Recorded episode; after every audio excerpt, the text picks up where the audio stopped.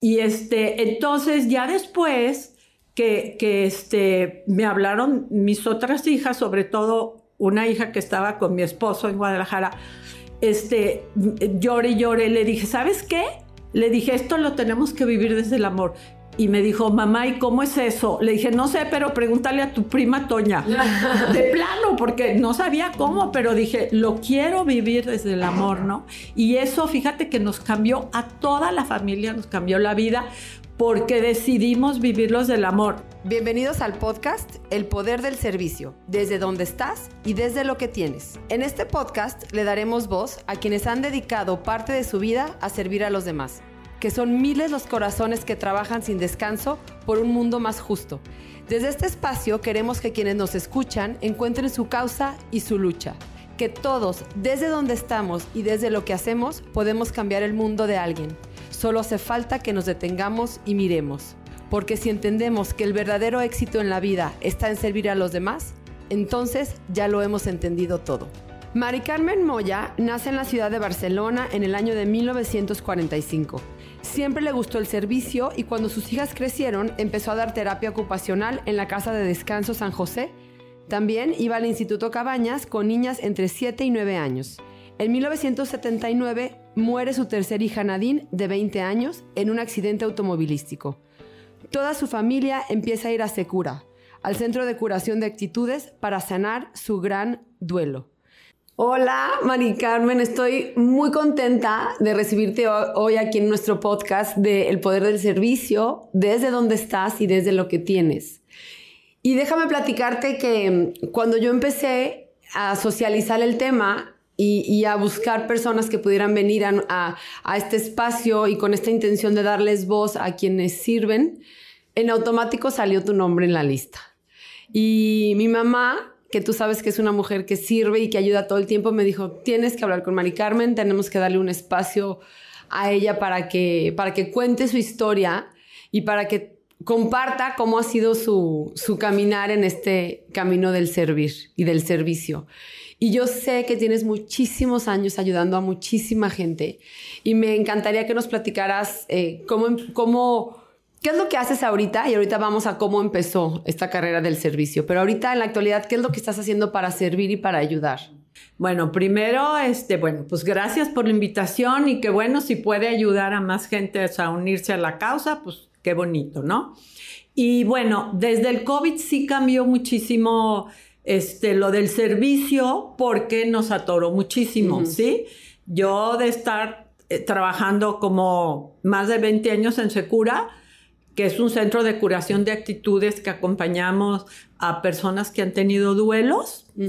Este, pues como que se cerró, ¿no? Durante el COVID, bueno, pues no es que fue nada, e igual voluntaria del civil, sin nada, o sea, en las casas, ¿no? Entonces sí me di cuenta y quería seguir en el servicio que a lo mejor lo que tendría que hacer sería este, ir a visitar a los enfermos sobre todo los enfermos que no tienen como eh, muchas este, personas que vayan a verlos, que a lo mejor no tengan este, familiares, casas de descansos, cosas así. Entonces, pues me dediqué a eso, ¿no? Tapada de la boca y este iba a ver a los enfermos y unos me decían, este, como, ¿por qué vas? Le dije, oye, pues porque todo el tiempo los pobres están viendo el techo, siquiera que me ven a mí, ¿no? Y entonces, este, eso es lo que ya después que pasó lo del COVID, lo seguí haciendo porque se me hizo muy interesante y como yo ya también estoy más mayor y todo, sí le bajé un poco al trabajo de servicio. Oye, me encanta que esta parte donde vas a visitar a los que poca gente visita, a los que poca gente ve.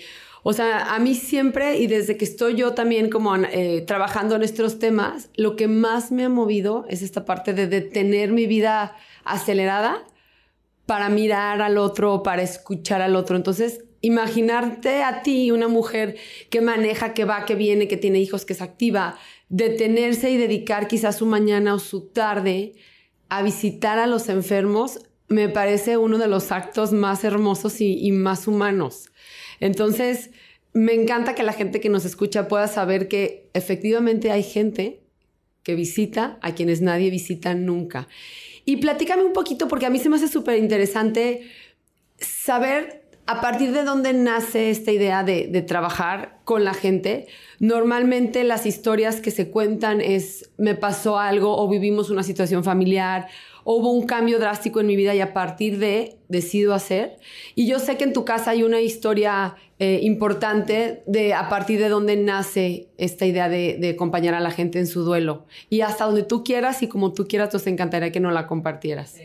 Este, bueno, primero, este, yo creo que siempre he tenido así como el gusano de, del servicio, o sea, como que desde chica.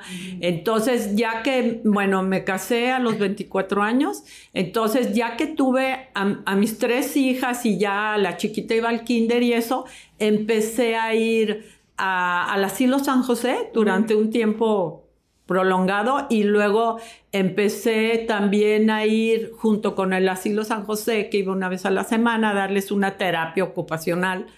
Me eh, fui al, al, Cabañas, ¿no? Al Instituto Cabañas, primero abrazando chiquitos y ya después, este, los niños que menos salían eran las niñas entre 7 y 9 años. Entonces, este, una amiga y yo la sacábamos, este, bueno, al principio hasta que nos conocieron bien claro. y este estaban Parito González Luna en ese tiempo y entonces ya nos las llevábamos a patinar, nos las llevábamos a cosas, ¿no? Todas las semanas. Así empecé con el servicio y ya después en 1997 mi tercera hija, Nadine, de 20 años, que estaba estudiando en el ITESO Arquitectura en mitad de la carrera, este, fueron a San Miguel Allende y tuvieron un accidente en la camioneta que iban. Antes no se usaban los cinturones de seguridad, hace 26 años. Entonces iba dormida, entonces abrieron las puertas, salió disparada y murió instantáneamente. Entonces, pues a toda la familia nos cambió la vida pero gruesísimo, así como nos movió mil el tapete. Entonces, este, eh, empezamos a ir a Secura, ¿sí?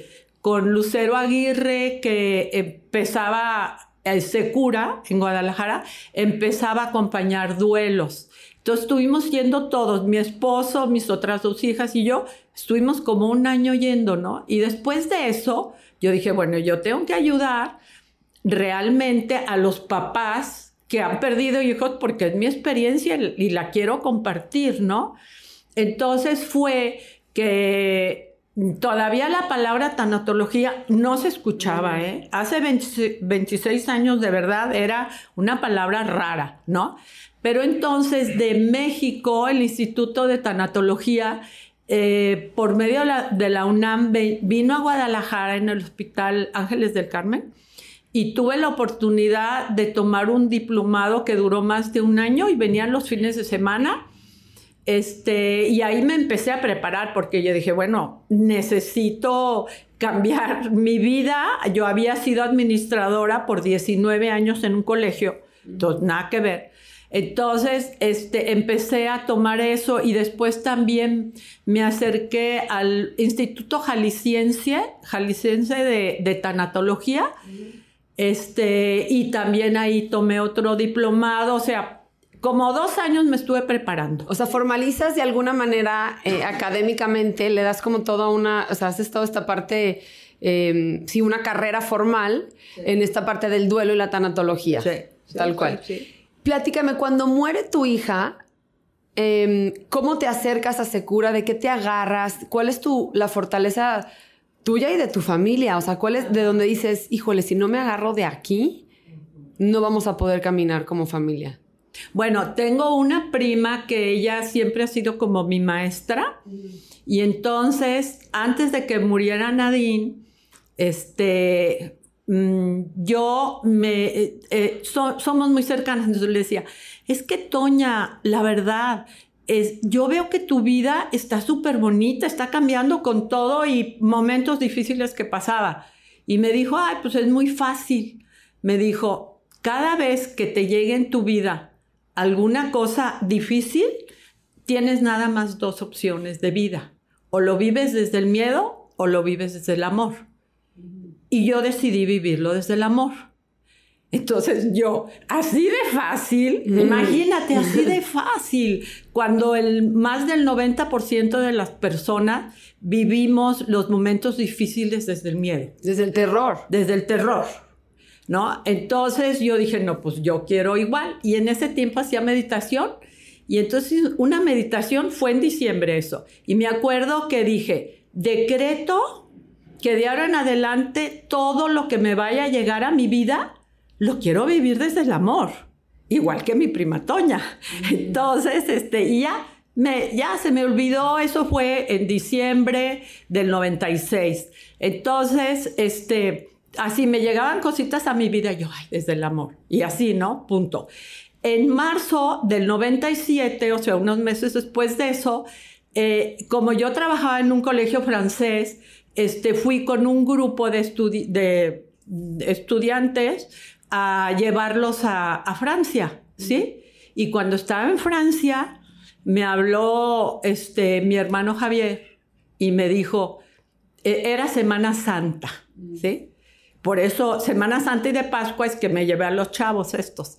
Entonces me dijo, eh, Nadine, que así se llamaba mi hija, tuvo un accidente, este, bueno, a la hora que le oí la voz, lo primero que le dije, yo ya sabía que iba a ir con las amigas a San Miguel Allende, pero se iba a llevar a un chofer en camioneta, etc. Entonces ya, lo siguiente fue, ¿se murió? Punto. O sea, rápido. Me dijo, sí. Me dijo, ponte en meditación. Me dijo, toma un vaso con agua, me acuerdo perfecto, y ponte en meditación y, me, me vuelves a llamar. Entonces, así le hice y de veras, este, lo único que podía pensar, ¿sabes qué era? Vive esto desde el amor. Yo digo que me mandó, me mandaban arriba así como, vive esto desde el amor. Y yo, what? O sea, entonces, pues lo tengo que vivir desde el amor, ¿no? Eso fue como muy impactante. No, no, no. Sí, y lo he platicado muchísimas veces. Y este, entonces ya después, que, este, me hablaron mis otras hijas, sobre todo una hija que estaba con mi esposo en Guadalajara, este, lloré y lloré, le dije, ¿sabes qué? Le dije, esto lo tenemos que vivir desde el amor. Y me dijo, mamá, ¿y cómo es eso? Le dije, no sé, pero pregúntale a tu prima Toña. De plano, porque no sabía cómo, pero dije, lo quiero vivir desde el amor, ¿no? Y eso, fíjate que nos cambió a toda la familia, nos cambió la vida, porque decidimos vivirlos del amor. Claro que es, desde el amor no te quita el dolor. Claro, no, no, no, no, no. Lo sigues viviendo con muchísimo dolor, pero lo puedes soltar. Entonces, no aferrarte a, ¿no? Entonces, bueno, me regresé inmediatamente, llegué a Guadalajara y este, y pues a vivirlos del amor, sí. Sí, sí, sí, sí. Entonces, eso me ayudó muchísimo y ya después este, que me acerqué a Secura, me di cuenta que en Secura decían lo mismo, ¿sí? Mm. Decían, o lo vives desde el miedo o lo vives desde el amor. Y, de, y, desde el miedo es con frustración, con envidia, con coraje, este, con no, no quiero, etcétera, ¿no? Y desde el amor es con esperanza, con fe, voy a soltar. Eso es el amor, ¿no? Se oye muy fácil. No, no, no, claro. Sí, pero la verdad es muy difícil. Y eso viene de un curso que se llama Curso de Milagros, mm, ¿sí? Que mi prima Toña, desde ese momento que llegué yo de, a Guadalajara y con, con todo lo de Nadine, le dije, ¿sabes qué, Toña? Tú vas a ser nuestra maestra de Curso de Milagros, porque ella me dijo, es que Curso de Milagros te enseña a vivirlo desde el amor y estuvimos un año con ella, toda la familia, en mi casa, todo una vez a la semana, y ahí este, pudimos salir adelante, toda la familia junta y unida. Wow. Porque cuántas historias de pérdidas conocemos eh, cercanas de gente que le cuesta el matrimonio, de familias que se acaban, ¿no? Como que cada quien vive desde una manera diferente y cada quien interpreta súper diferente una pérdida tan, tan, tan importante.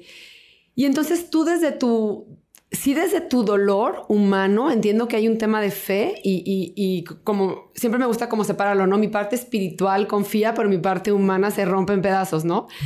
Entonces tú desde tu fe y desde esta fortaleza y desde esto que tú encuentras en vivir tu duelo desde el amor y de trabajarlo, decides, entiendo que decides, dices, ok, yo voy a compartir esto que a mí me, me hizo el camino eh, un poco más ligero, me hizo verlo con otra perspectiva. No perdí a mi familia porque todos nos, sumamos a, verlo desde el amor. Y entonces ahora ayudas a la gente también, a gente que ha perdido a sus hijos o algún, a algún familiar. Y, y, cómo te encuentras a la gente? O sea, en este mundo tan, donde hay tan poca espiritualidad, en este mundo tan rápido, en este mundo donde todo lo material es tan importante, siento que, digo, de por sí nadie está nunca preparado para una pérdida, ¿no? Pero si tú empezaste hace prácticamente 20 años con esto, ¿cómo te encuentras ahora la gente que pierde un hijo? ¿Hay alguna diferencia o el dolor es el mismo? ¿Están más receptivos, menos receptivos? Platícame un poquito de lo que te encuentras. Este, bueno, mm, por decirte, hay una estadística que el 75% de los papás que han perdido un hijo se separan. Es altísima. Es altísima. O sea, pierdes a tu hijo y pierdes a tu marido y a tu, familia. tu familia. No, no, es verdaderamente un desastre, ¿no? O sea, nada más hay dos opciones. O te unes o te separas. Claro, no hay puntos medios. Sí, y nosotros elegimos, ¿no? Y esto es con todas las pérdidas, no nada más de muerte, ¿no? Entonces, a mí lo que me pasa es que me fue muy bien porque yo, a los que iniciaron aquí en Guadalajara, este, Secura, yo ya los conocía, que son a los Carlos y Lucero Aguirre. Entonces, yo ya sabía que ellos habían empezado a, hacer Secura, entonces para nosotros fue muy fácil todos llegar a Secura, ¿no? Y también nos dimos cuenta que Secura era un, un apéndice de cursos de milagro que Gerald Jampolsky en Estados Unidos empezó. En realidad Secura hay en todo el mundo, en muchísimos países, ¿no? Entonces, ahí ya después de que me estuve en los diplomados y todo, entonces ya empecé a tener grupos de papás y acompañamientos personales con papás de duelos, sí. ¿Y cómo es? ¿Cómo te acercas a un papá? O sea, ¿quién? O sea, yo, yo porque te conozco a través de mi mamá y la he escuchado en varias ocasiones, háblenle a Mari Carmen, ¿no? O sea, ¿cómo, quién te, quién te habla? ¿Cómo te acercas? ¿Cómo, cómo llegas a una casa con ese vacío? ¿Cómo es ese proceso? Bueno, en aquel tiempo, como yo me, me de plano me metí a Secura, entonces en Secura captaban todos los papás y los grupos. O sea, yo no, yo nada más llegaba y me daban el papelito, eh, este es el papá y perdió su hijo hace tanto tiempo, ¿no? Lo que pedíamos que fuera eh, reciente durante un año que hubiera pasado la tragedia, porque después de un año cada quien ya lo va viviendo a su manera, como puede, ¿no? Pero en el primer año hay muchas cosas para poder cambiar, ¿sí? Entonces, este, eso era como a través de Secura. Y bueno, he conocido tantos casos maravillosos de gente, de veras, gente súper importante, gente que ha hecho muchas cosas bonitas en su vida. O sea, realmente eso ha sido este, espectacular. Porque en Secura, una de las frases que me encanta es que dice que dar y recibir es lo mismo. Es lo mismo. O sea, la gente hay veces que llega así y yo llego, allá llegó el ángel. Le dije, no, no, yo las alas las dejo. Entonces, este, porque realmente cuando una gente te abre su corazón, en ese momento ya está recibiendo algo maravilloso y entonces ya no es de que nadie se dé las gracias, ¿no? Ya ella me está abriendo su corazón, él me está abriendo su corazón, ¿no? Entonces, eso es como escuchar nada más, en realidad no creas que hago nada casi. Prácticamente lo único que hago es escuchar, espejear, que llamamos, ¿no? Escuchar a la persona cómo lo vivió y este y nada más decirle dos o tres cositas, pero el acompañamiento es escucha. Escucha, pero es muy importante sin hacer juicios. Claro, qué fuerte, sí, sí, sí. Entonces eso es de que, a ver, Mari Carmen, tú nada más estás aquí para, para escuchar, ¿no? Entonces eso me ayudó muchísimo, ¿sí? Y luego, bueno, cuando conocí a tu mamá, mm.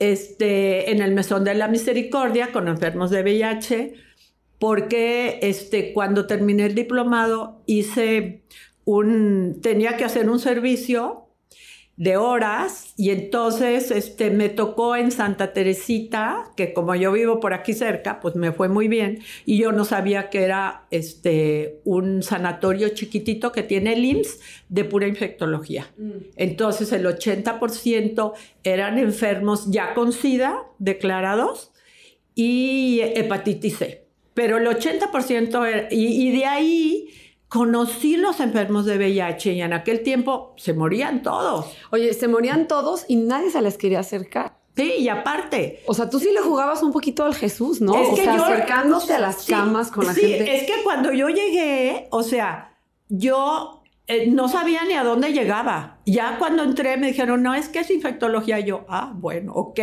Pero yo ya, de alguna manera, siento que te van preparando este, yo había leído mucho sobre VIH-Sida, sobre todo uno que se llamaba Más Grande que el Amor, que era de, desde el 82, ¿no? Yo ya, yo ya más o menos ya sabía que no se contagiaba más que con la sangre. Yo ya me quedaba. Pero sí me acuerdo que una vez que llegué y estaba hablando con la persona y se le vino el vómito de sangre, yo creo que brinqué como dos metros. ¿no? Pero ya después yo, yo ya sabía que no, que no era problema, ¿no? Entonces eso me ayudó.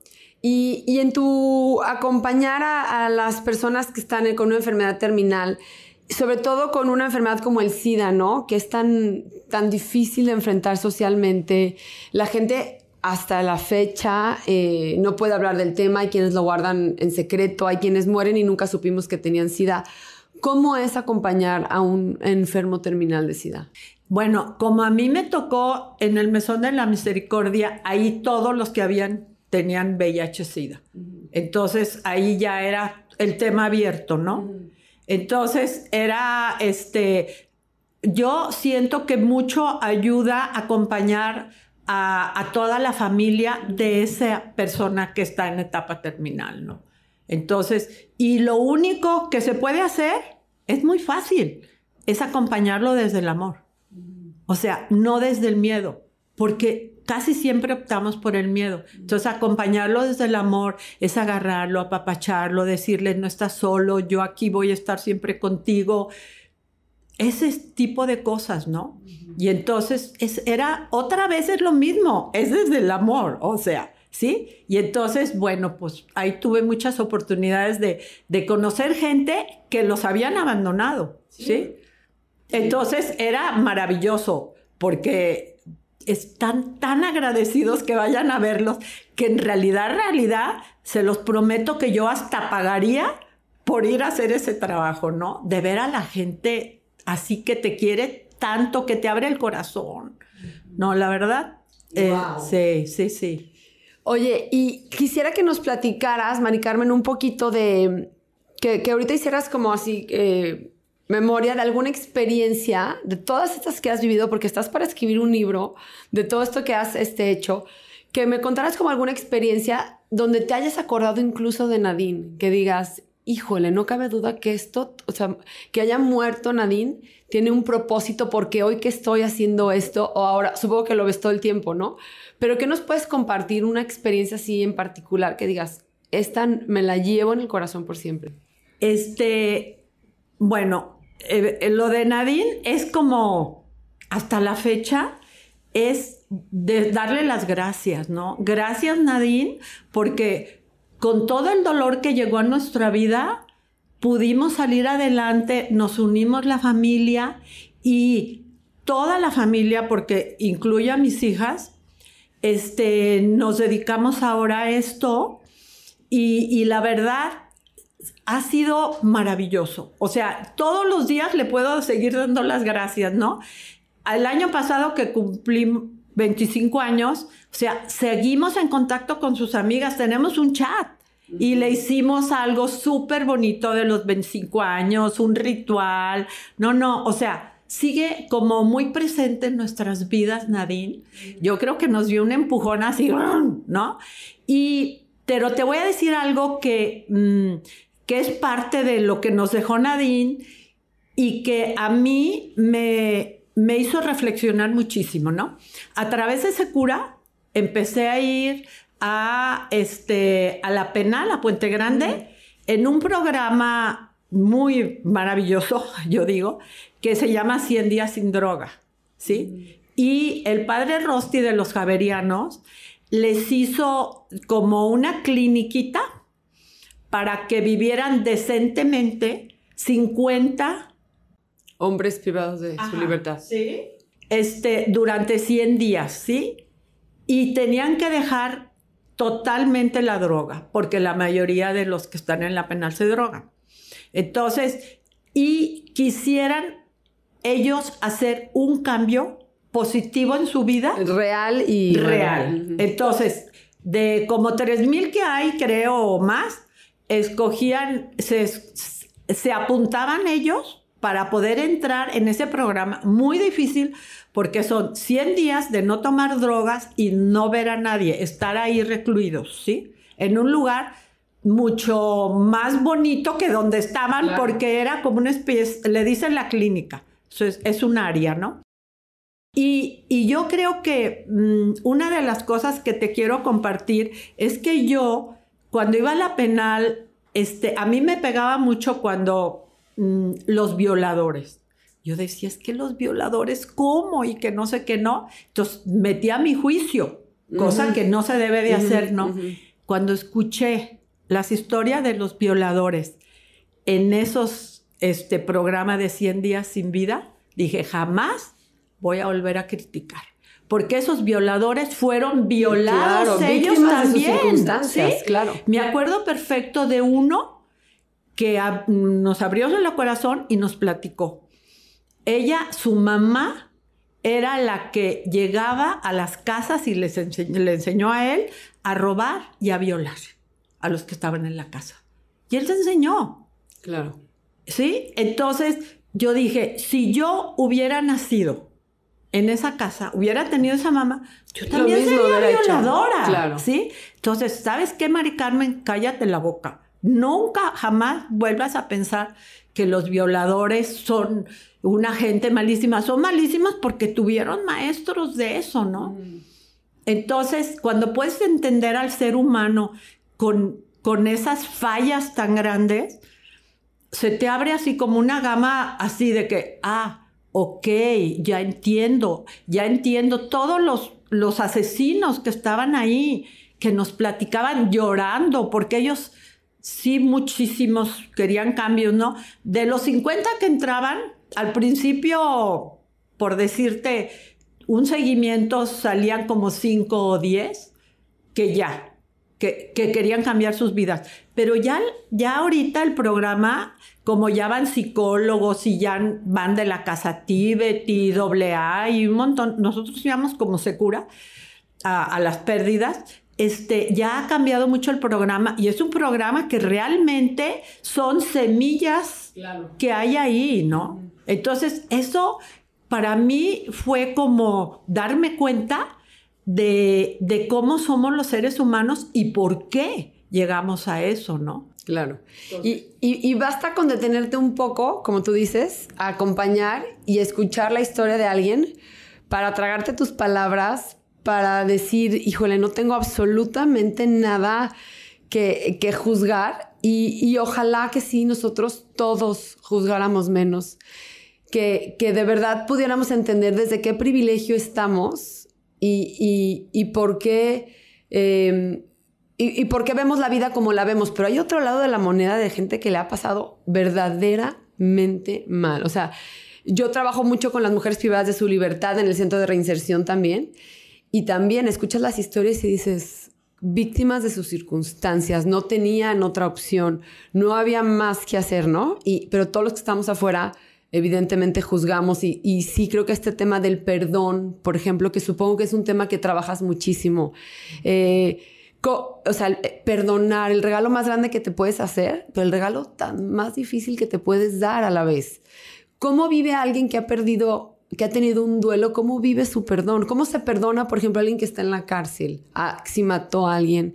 ¿Cómo se perdona a una madre que estuvo con su hijo en el momento de un accidente? ¿Cómo se perdona a un padre que nunca vio a su madre en sus últimos años y murió? ¿Cómo viven las personas el perdón?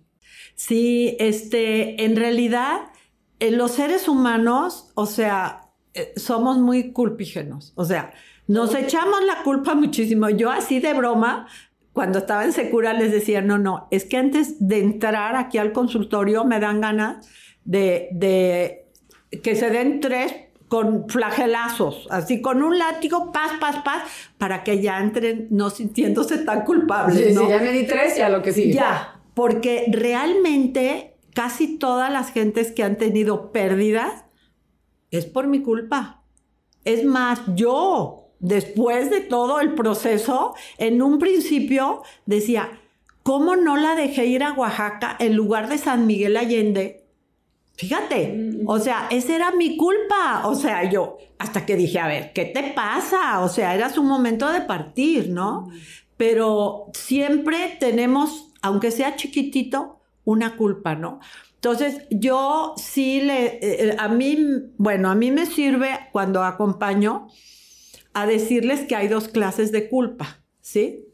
Una es sentir la culpa, que realmente ese sentimiento casi lo sienten, sobre todo los papás de duelo, ¿no?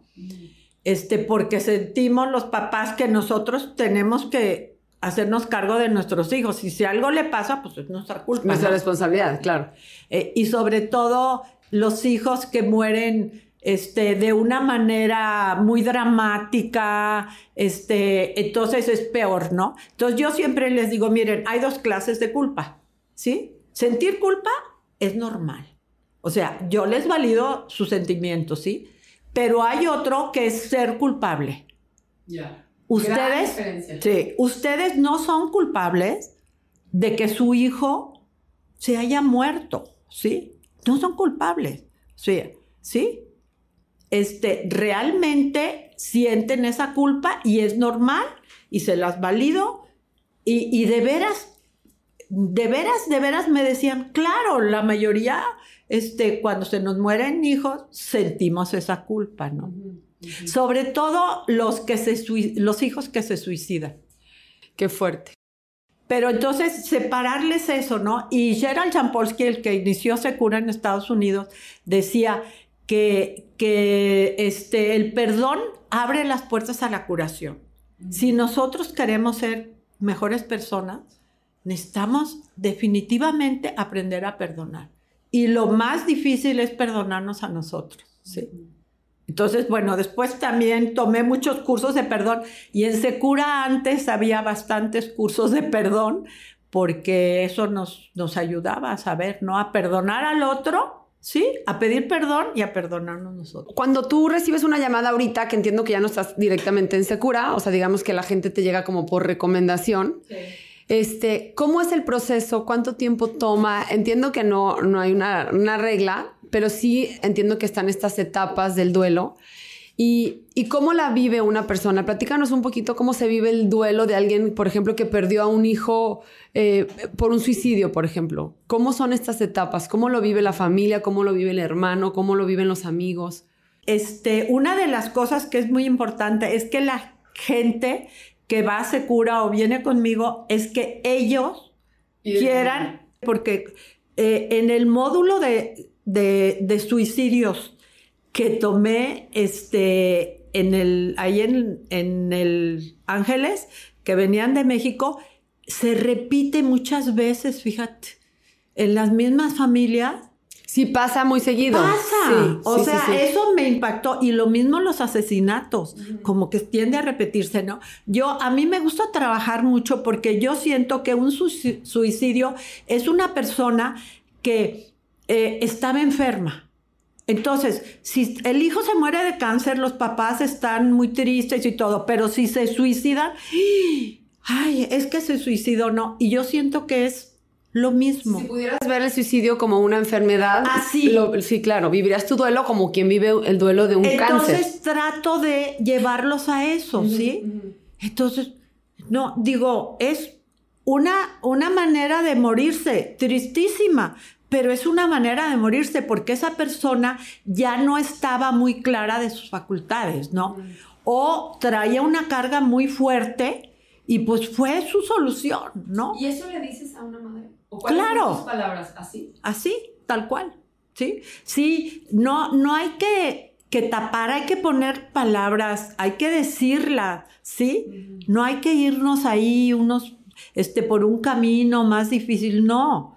O sea, no, no, si tu hijo se suicidó, pues qué, ¿no? Entonces, sobre todo, cuando acompaño, al principio no, hay gente que se tarda tres meses, otra gente iba a diario, cada una vez a la semana, otras este, que, se, que van cada seis meses, otros hasta un año. Tengo grupos que de, también de crecimiento, de señoras de la tercera edad que están en una problemática de la tercera edad también, ¿no? Entonces, pues cada quien darle como su espacio para que, que hable de, de, sus sentimientos. En realidad, no es tanto la historia, sino qué sentimientos te quedan, ¿sí? ¿Qué sentimientos? ¿Qué pasó cuando viste a tu hijo? O sea, cosas súper gruesas, ¿no? Y claro, eso no es al principio, es como poco a poco hasta que vas llegando a ese momento, ¿no? Y, y eh, bueno, esto que estamos hablando es en esta parte cuando alguien pierde a un ser querido pero también entiendo que mucho de tu servicio, porque entiendo que también es un voluntariado esto que tú haces, es acompañar, eh, hablamos de la gente con, VIH-Sida, pero también a personas, por ejemplo, ahora con COVID, yo supe que acompañaste a mi abuelita, ¿no? Por ejemplo, ¿qué le dices? Porque me, me acuerdo muy bien que ella veía a su mamá, entonces empieza a ver como ciertas señales de que va a llegar su hora.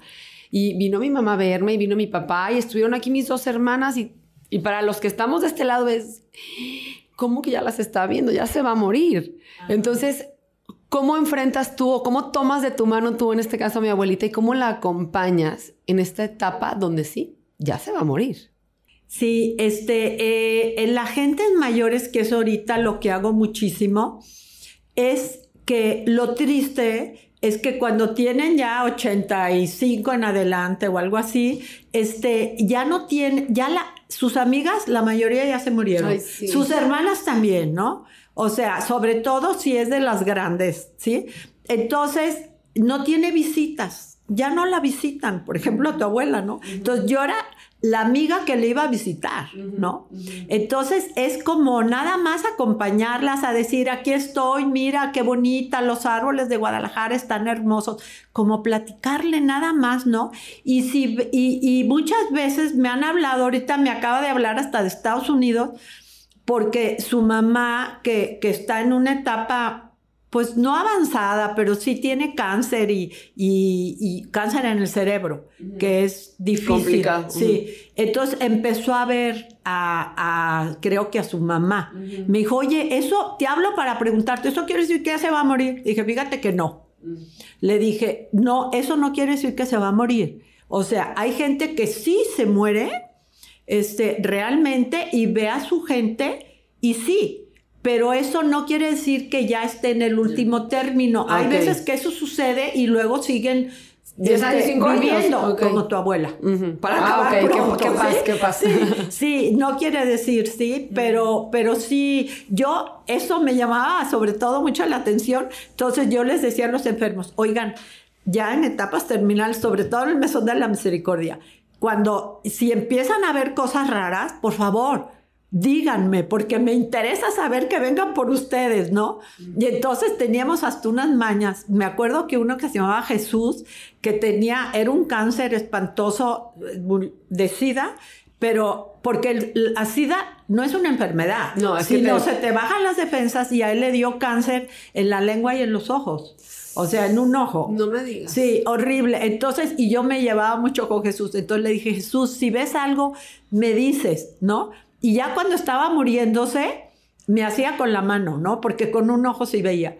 Entonces ya no podía hablar. Entonces, Jesús, ¿estás viendo algo? Y me decía que sí. ¿En dónde? Y me señalaba una ventana. Ok, quédate con eso, ya. Que este, vas a ser muy feliz, ya no te va a doler y todo. Pero así, sí, realmente hay gente que sí ven, o sea, eh, a alguien más, ¿sí? Y, este, y, en y se mueren ahí, pues también, ¿no? Pero no es una regla. Y ahorita que hablas de Jesús, no me puedo imaginar algo más triste que morir solito. O sea, por eso se me parece tan loable tu labor, porque acompañar a alguien en su muerte me parece uno de los actos más maravillosos de amor. Y pensar que si no fuera por ti, esta gente moriría sola. Qué miedo. o sea, me explico, o sea, qué terror. Yo creo que todos tenemos mucho miedo a la muerte y cuando la muerte ya se viene anunciando por una enfermedad y cuando la muerte ya avisa que no tarda en llegar porque ya estás en etapa terminal, pues en cualquier momento te puedes ir, ¿no? Entonces yo siento como mucha ansiedad de pensar que, hay gente que, muere solita. Bueno, en el Mesón de la Misericordia, como había gente, siempre enfermeras y todo, no se morían tan solos. ¿sí? En la noche hay unos que sí, pero la mayoría no. Pero Elizabeth Kubler-Ross, que fue la primera tanatóloga, ella. ella. dice que acompañar a un enfermo en etapa terminal a morir es un regalo de amor, ¿sí? Y eso es, es un regalo de amor, ¿no? Y, y muchas personas ya para morirse, incluyendo parientes, me decían, te prometemos que de donde estemos te vamos a ayudar, ¿sí? Y así es, ¿no? Y, mi abuela, mi abuela que, bueno, yo nací en Barcelona y me vine cuando tenía 10 años a México con toda mi familia, mi abuela queridísima, que era como mi mamá, este, ella nos dijo, donde estén y me necesiten, prendan una vela, yo siempre estaré con ustedes. Bueno, les quiero decir que hasta mis hijas le prenden la vela, a su bisabuela. O sea, la abuela esa está en nuestras vidas, ¿no? Entonces, sí es como prender la vela de la luz. Yo cuando ya están en, etapas ya para irse, les digo, prendan una vela, cuidado, porque si tienen oxígeno no vaya a pasar aquí, ¿verdad? Pero prendan una vela porque la luz es sumamente importante. Y cuando yo lo sé, llego a mi casa, tengo el cirio pascual que ya cada día, cada año compro, este, y a la Virgen de Montserrat, que bueno, pues es mi Virgen, este, le prendo, le prendo una vela, tanto es así que mi esposo ve cómo tienes el techo, no sé qué, porque las velas ahí las dejo un buen rato, ¿no? Entonces sí, para mí, este, la luz es muy importante y, y la muerte depende de cómo la veamos, ¿no? Yo como, yo creo personalmente que lo difícil es la vida, no la muerte. O sea, la muerte yo creo que nos vamos a ir a un lugar maravilloso que es el donde venimos, que ni siquiera me lo puedo imaginar, ¿no? Entonces, eh, con esa creencia, no me da trabajo acompañar a la gente porque sé que se va a ir a un lugar mejor que este.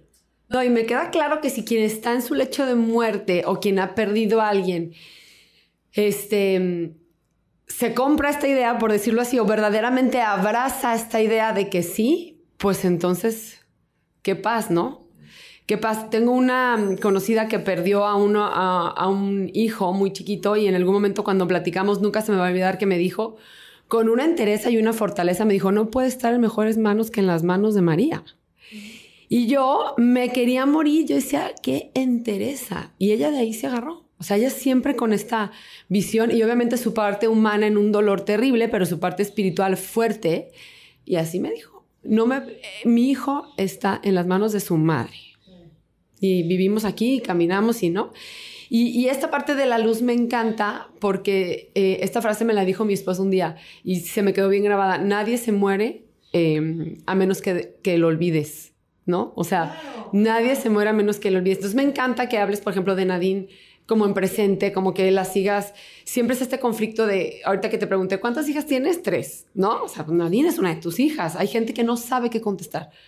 O sea, dos, pero una en el cielo, tres, pero no, o sea, es como, como siempre como muy clara. Y, y volviendo al tema de, Te voy a interrumpir.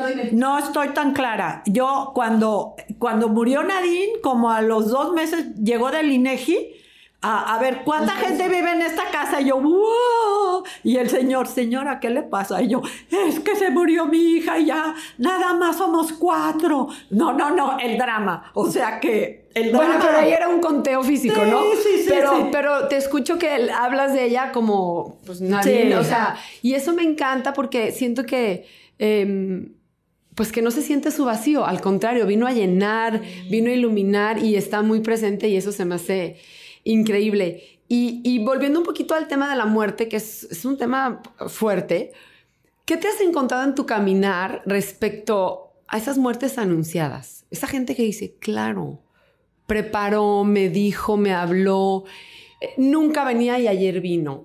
O sea, ¿qué hay de esto? Sí, sí, me ha tocado, sobre todo me ha tocado mucho que la persona ya está muy mal y que está esperando que venga un hijo de Estados Unidos. Por y lo espera literalmente. Y lo espera literalmente. Sí, definitivamente, porque yo creo que sí tenemos una fuerza muy grande este, y podemos, bueno, yo también creo algo, o sea, es una creencia mía nada más y punto, pero yo creo que con nuestro libre albedrío que creo que Dios nos dio, yo creo que nosotros para este aprendizaje de esta tierra, este, definitivamente nosotros somos los que decidimos cómo, con quién y cuándo. O sea, eso no creas que se lo digo a toda la gente porque yo creo que las asusto, ¿no? Pero yo, y sobre todo gente que le está pasando tan mal, entonces dice, ¿cómo? Yo, yo decidí esto para aprender, ¿no? Y yo siempre decía que lo que nos pasaba siempre era lo mejor. Y a la hora que murió Nadine, yo dije, ¡Ah! ¿esto es lo mejor? ¿Cómo? Y yo decidí que Nadine muriera, o sea, yo decía, no es posible, ¿a qué horas decidí esto, no? Pero ahora sí lo puedo entender de otra manera y creo, creo que sí. Es más, uno de los exámenes de tanatología es en una hoja que escribiéramos cómo queríamos morir, con quién y cuándo. Entregué mi hoja en blanco con mi nombre. Yo dije, bueno, a lo mejor esta, este módulo me lo van a reprobar, ¿no? Y no, no, le dije yo no. Desde un principio siempre pensé que, que nosotros llegábamos a eso, ¿no? Que cada quien llegue a eso. A lo mejor para mucha gente es terrible porque sobre todo cuando está pasando mucho dolor, ¿no? Entonces es terrible, pero bueno, pues es, es mi, mi pensamiento y es mi idea, ¿no? Y acompaño con mucho cariño a ese tipo de personas. Y, te escucho como una mujer de, mucha fe. Eh, y entiendo y, supongo que te agarraste de Dios ante la pérdida de Nadine. Y yo cuando he tenido gente cercana que pierde a un hijo, siempre digo, ¿qué hubieran hecho sin su fe? ¿No? O sea, ¿de dónde te agarras, si no tienes algo más grande de ti, que tú, ¿no? Em, ¿Cómo trabajas con la gente que no tiene una fe? Yo trabajo igual. Y yo también esa pregunta siempre me la decía, es que ¿cómo le van a hacer, no? Este, sí salen adelante. Los seres humanos tenemos la supervivencia y, o sea, hay gente que realmente no cree en nada y yo he acompañado y salen adelante. Yo nada más los escucho y punto. Y te quiero decir una cosa, mis papás no eran religiosos. O sea, bueno, mi papá vivió en la guerra civil y peor, se hicieron, ¿no? Porque eran republicanos. Por, ese, por eso nos venimos a México. Entonces, definitivamente, eh, no tiene que ver tanto con la religión, sino con la espiritualidad. O sea, yo, por ejemplo, estoy segura, es segura, por eso puedo acompañar con mucho cariño a la gente que se está muriendo, porque sé que van a ir a un lugar mejor. Y estoy tan segura de eso, ¿sí? Que para mí no es el drama la muerte, ¿no? Es, dejo mi cuerpo, ¿sí? Y los niños lo entienden perfecto. Cuando les digo, hagan de cuenta, cuando llegamos aquí, nos dan un coche, nos subimos al coche y nosotros lo manejamos, pero cuando el coche se vuelve viejito, o cuando chocamos, o cuando algo, o sea, nosotros no somos el coche, nosotros nos bajamos del coche, ¿sí? Y seguimos, nos vamos otra vez de donde venimos, ¿sí? Entonces, eso me ayuda muchísimo a acompañar. Ya.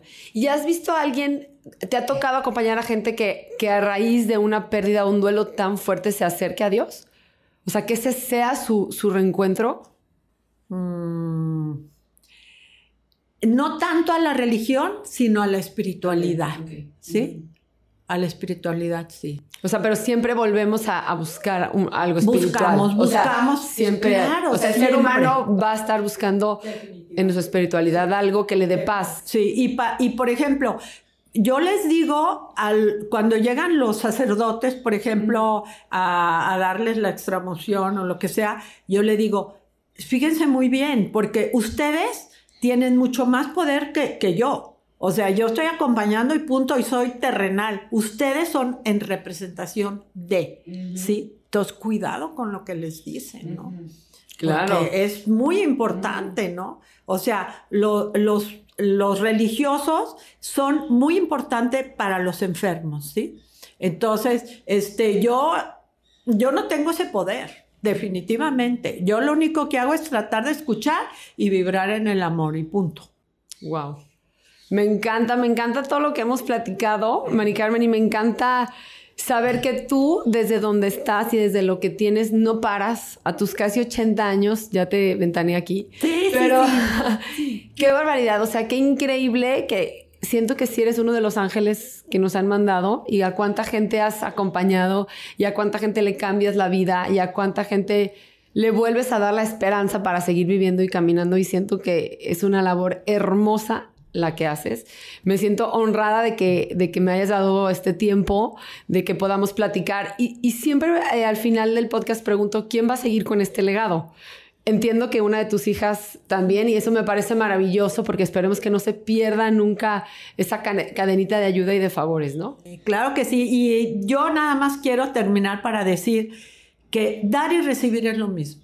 O sea, nadie ni yo debo, ni nadie me debe nada. Estamos igual, ¿sí? Estamos en este plano igual y me encanta lo que hago y le doy gracias a Dios y a Nadine de que he tenido la oportunidad de cambiar mi vida. Y gracias por invitarme a esto. Y los invito a los que tienen las ganas de acompañar. Hay muchísimas cosas que hacer, de verdad aunque no puedan prepararse tanto, pero pueden ir y escuchar a las personas, sin juicio, por favor. Eso me encanta porque uno de los motivos más importantes y los objetivos de este podcast es que la gente encuentre algo donde pueda ayudar y servir, sin necesidad de viajar kilómetros, ¿no? Acompañar a mi vecino, acompañar a mi amiga, acompañar eh, en lo cortito. Entonces creo que tú eres un ejemplo clarísimo de cómo podemos acompañar a la gente y de cómo podemos estar y mirar. Y bueno, pues muchas, muchas gracias otra vez, Mari Carmen. un, deleite haber hablado contigo el día de yo también. Oye, ahora sí que como dicen en España, una gozada. Una gozada. sí, sí, sí. Muchas gracias. Gracias a ti. Gracias.